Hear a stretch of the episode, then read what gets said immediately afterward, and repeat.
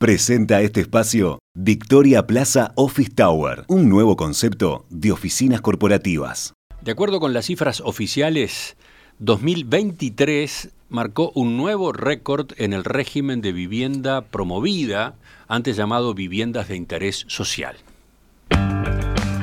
De hecho, a partir de los cambios reglamentarios que se introdujeron para este esquema en el 2020, la cantidad de proyectos promovidos por año se duplicó si comparamos con los niveles de la década previa.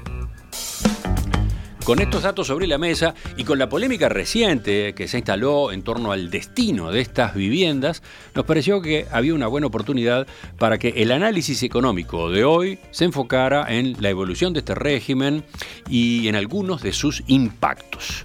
¿Cuántos proyectos se promovieron y dónde? ¿Qué destino han tenido estas viviendas? ¿La mayor oferta de viviendas ha resultado en una baja de los precios de la vivienda, la compra o de los alquileres?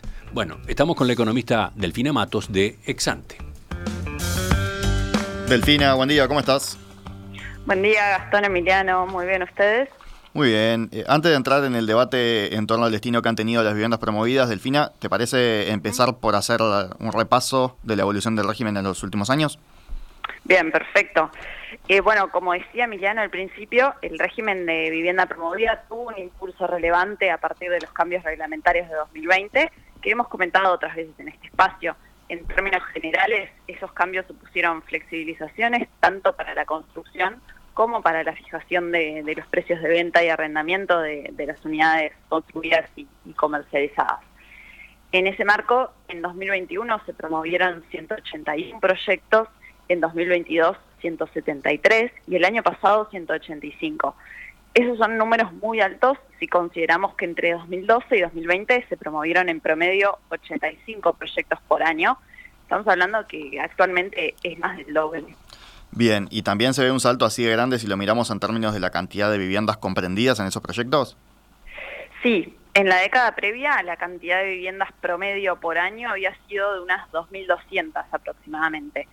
En 2021 los proyectos que se promovieron supusieron 5.700 nuevas viviendas, en 2022 unas 4.200 y el año pasado 4.750 viviendas más. De nuevo, eso significa más del doble que lo que se veía en años anteriores y supone un aumento enorme de, la oferta de viviendas en general. Ahora, ¿dónde se ve más ese impulso cuando lo miramos así a, nivel geográfico?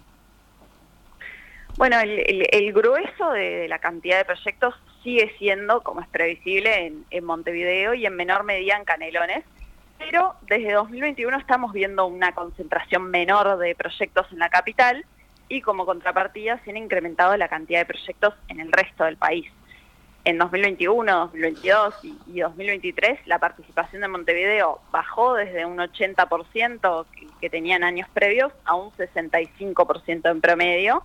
La de Maldonado se mantuvo en 5%, la de Canelones se duplicó hasta un 20% y se promovieron proyectos en varios departamentos más, destacándose Paysandú, Colonia, Florida y, Salta.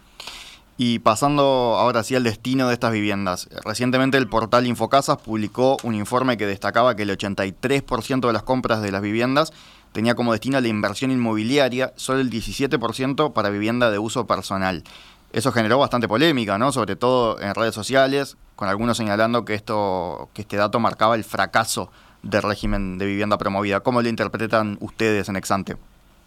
Bueno, a ver, eh, recordemos que el régimen establece beneficios para el constructor y también para el comprador al exonerar a, estos proyectos del impuesto a la renta, del IVA y, del impuesto a las transmisiones patrimoniales en la primera transacción. Con eso, el objetivo central del régimen es dar mejor acceso a la vivienda, pero no exclusivamente por la vía de reducir los precios de, compra-venta de las viviendas, sino también a partir de, una mayor oferta de vivienda en alquiler que vaya suponiendo un, abaratamiento de, los alquileres.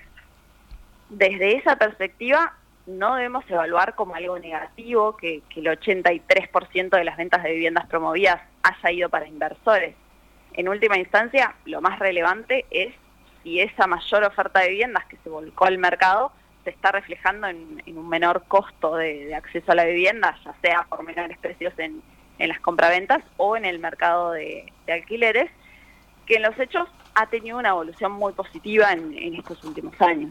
A, ver, Delfina, ahondemos en eso. ¿Cómo se comportó el mercado de alquileres de viviendas en los últimos años? ¿Podemos repasar cantidades y precios? Sí, claro. El, INE publica mensualmente la, cantidad de contratos vigentes de alquiler por departamento y el precio promedio en, en pesos corrientes con cifras desde diciembre de 2019. Empezando por la cantidad, desde diciembre de 2019 a diciembre de 2022, la cantidad de contratos de alquiler vigentes se ubicó alrededor de 84.000, con oscilaciones habituales, pero a partir de inicios del año pasado parece haber dado un salto, llegando a 85.500 contratos en, en diciembre.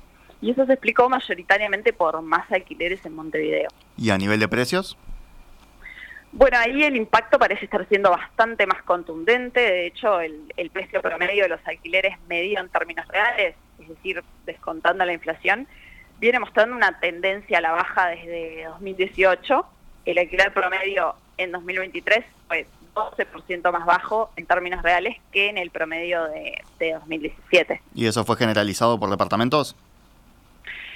Bueno, si comparamos diciembre de, de 2023 con diciembre de 2019, que es el primer dato disponible de, esta serie, la caída en pesos constantes es bastante generalizada, así por departamento, pero dentro de los que tienen las caídas de mayor magnitud, hay varios desde los departamentos que mencionaba antes con mayor construcción de viviendas promovidas, como Montevideo, Colonia, Salto y Paysandú, aunque no son los únicos.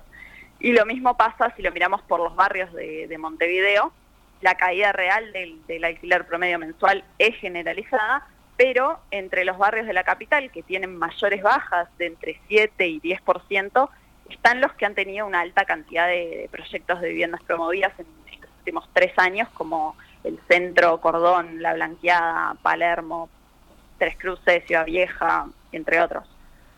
Ahora, más allá de, este impacto más directo que, que tiene la, mayor oferta asociada al régimen de vivienda promovida, en algunas zonas, la verdad es que en el mercado hay vasos comunicantes, los valores por zona se van arbitrando y, por tanto se terminan generando descensos de los precios también en otros barrios de Montevideo, incluso algunos que no son alcanzados por, por este régimen, como Parque Rodó, Posito, Parque Valle o Punta Carreta. Entonces podríamos decir que la mayor oferta de viviendas promovidas derivó efectivamente en una baja de los precios de los alquileres en los últimos años?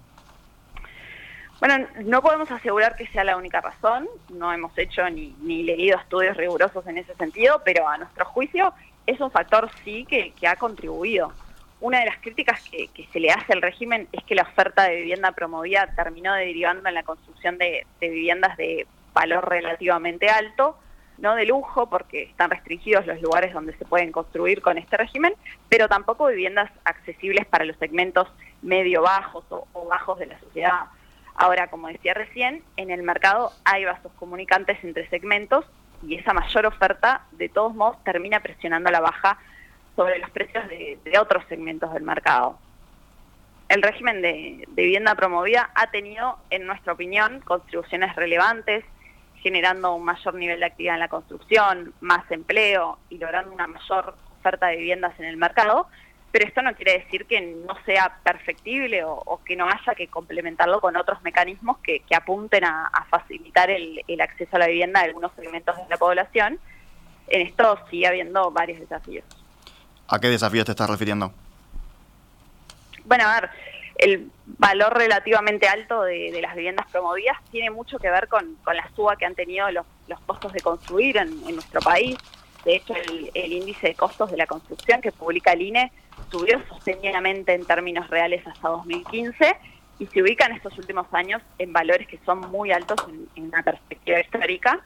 Y lo cierto es que eso le, pone un piso alto a, los precios de venta de los nuevos proyectos probablemente haya que pensar algún cambio de, incentivos para que el sector privado construya unidades más baratas, más simples en, la calidad de sus terminaciones, pero también es innegable que, el riesgo de, demanda para el desarrollador es mayor cuanto más abajo en, la escala socioeconómica se, se quiere apuntar. Muchas gracias, Delfina. Muchas gracias a ustedes. Saludos. En perspectiva, más que un programa, más que una radio.